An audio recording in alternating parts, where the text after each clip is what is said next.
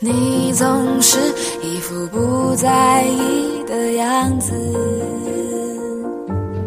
在我面前笑嘻嘻，话语如儿戏，我对你充满意。然而，当他的手挥舞在我的肩臂，突然你的眉间多了一丝。而在你眼里找到的却是怜惜，你转过身去，权宜钻进。你承认吧，你需要我，可你需要更多的是勇气。你害怕失去，更害怕一个人的孤寂。我承认了，我需要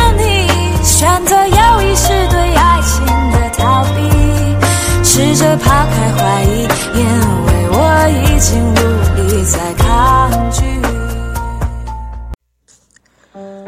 大家好，欢迎来到我爱看小说，我是主播杨柳燕。异客之旅第二章卡塔城。听到有人走近的声音，晨晨大吃一惊，他想躲避开，却已经来不及了。来人已经看见晨晨了。晨晨一看到来人，头脑中自然而然地想起一个名字——卡恩。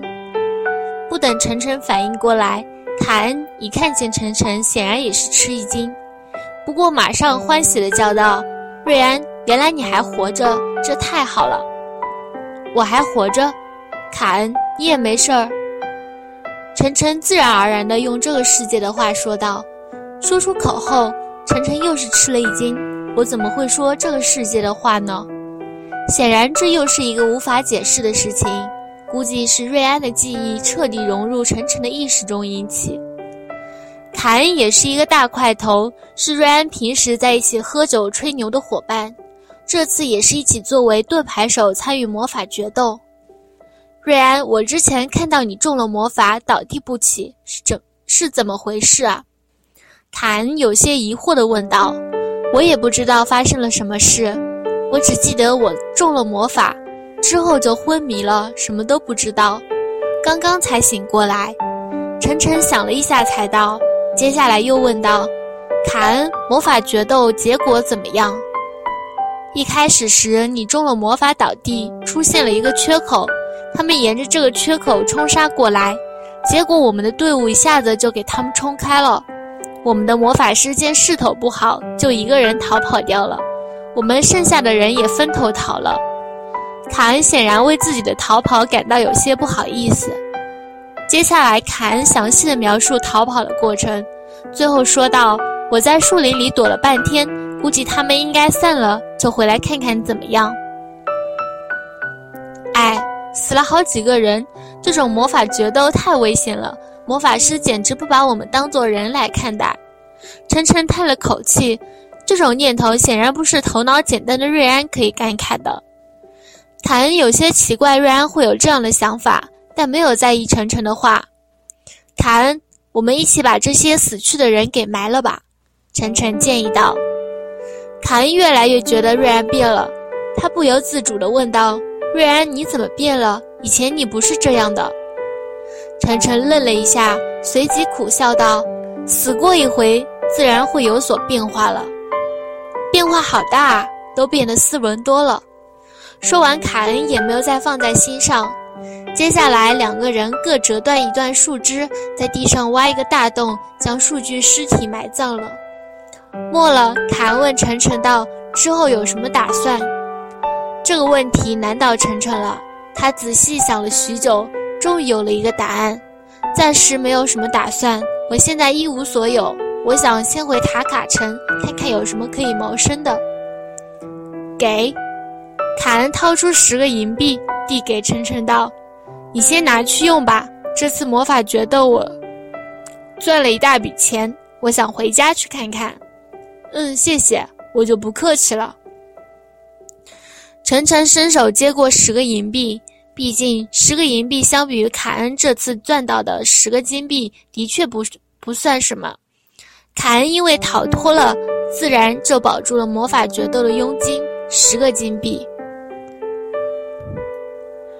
要知道，十个金币属于一大笔钱，在这个世界上，一个金币可以兑换一百个银币，一个银币可以兑换一百个铜币，而买一块一块烧饼只需要五个铜币就可以了。可想而知，十个金币是多大的一笔钱。因此，十个金币完全足够请一个瑞安·凯恩这样的佣兵，不顾生命危险的去卖命。两人一走出树林就分手了。望着凯恩离去的背影，晨晨的心情有些沉重。晨晨朝着记忆中的卡塔城的方向慢慢的走，头脑里依然不断胡乱的想着：前世的自己死了，爸爸妈妈、弟弟妹妹应该很伤心。不过估计时间会让他们忘记悲痛。爸爸妈妈，原谅我不能尽孝了。弟弟妹妹，以后爸爸妈妈就拜托你们了。还好，除了家里人，我心里倒没有任何的牵挂，甚至对前世的世界没有一丝的眷恋。前世当真让我失望透顶。这个世界不知道怎么样，应该不过像前世那样吧？希望不是。我已经死过一次，但是依然能够在这个世界上重生，那就让我在这里再活一次。希望我能够活得有滋有味，希望不要像前世活得那么窝囊。我现在一无所有，跟前世一样，该何去何从呢？按照瑞安的做法，我该回到卡塔城，找一家小酒吧，找几个落魄的佣兵，喝喝酒，吹吹牛。嗯，以后我就叫做瑞安吧。晨晨已经死了，瑞安像是下定了一个决心，朝卡塔城大步的走去。卡塔城属于普尔斯公国管辖下的一个中等城市。但是它却闻名于普尔斯公国，甚至不在一些大城市之下。这主要是因为卡塔城位于普尔斯公国的中部，而普尔斯公国佣兵协会的总会就建在卡塔城中。佣兵协会作为这个大陆上最大的非官方组织，它拥有无数的注册佣兵，从数量极其庞大的一级佣兵到传说中无所不能的九级佣兵，都可以为所有有需要的人们提供各种各样的佣兵任务。这些佣兵任务各式各样，常规的任务包括有护送、保护、寻找、探险等等，非常规的更是稀奇古怪的都有，甚至刺杀的任务也是经常出现。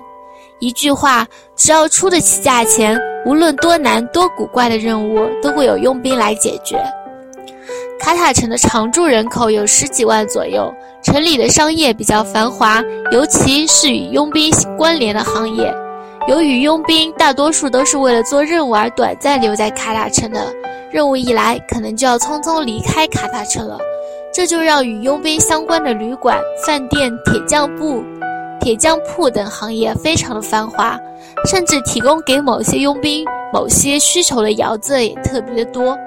卡塔城也因此被人称为佣兵之城。放下了心事，瑞安的心情还是比较舒畅的。望着眼前清晰可见的卡塔城，不由自主地加快脚步。倒不是想迫切地创造美好的未来，而是因为肚子饿了。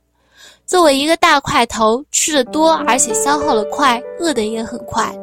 就算现在身体的意识换成另一个人，这种身体的本能依然不会改变。更何况瑞安已经快一天没有吃饭了。一走进卡塔城的城门，瑞安还来不及重新再仔细瞧瞧这个城市，就急忙往城门的一个小烧饼店扑过去。不是瑞安不想吃别的好东西，最主要考虑到钱要省着点用，再加上瑞安的记忆中就是经常以吃烧饼为主食，而且记忆中还很好吃。一个烧饼五个铜币，巴掌大，瑞安买了五个，可是瑞安刚咬上一口就不想吃了，这东西纯粹就是用点面粉加点盐再烤熟。瑞安的第一个念头就是这东西猪都不吃。随后又呸了一声，觉得骂了自己是猪。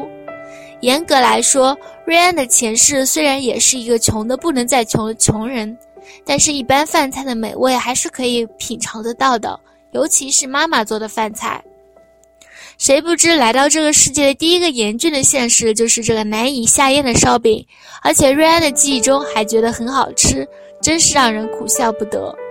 肚子快饿扁的现实很快打败烧饼难吃的现实，瑞安只能硬着头皮吃下这几个烧饼，边吃瑞安边在感叹：“哎，前世是一个穷人，没想到现在也还是一个穷人。”吃完烧饼，瑞安发现一个很残酷的现实，就是五个烧饼吃下去，感觉才五六成饱，这也太能吃了。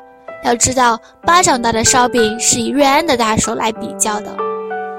默默计算了一下，加上晚上去最便宜的旅馆租个床位，瑞安很悲哀地发现，十个银币最多只能够支撑十多天。看来填饱肚子是第一要解决的难题。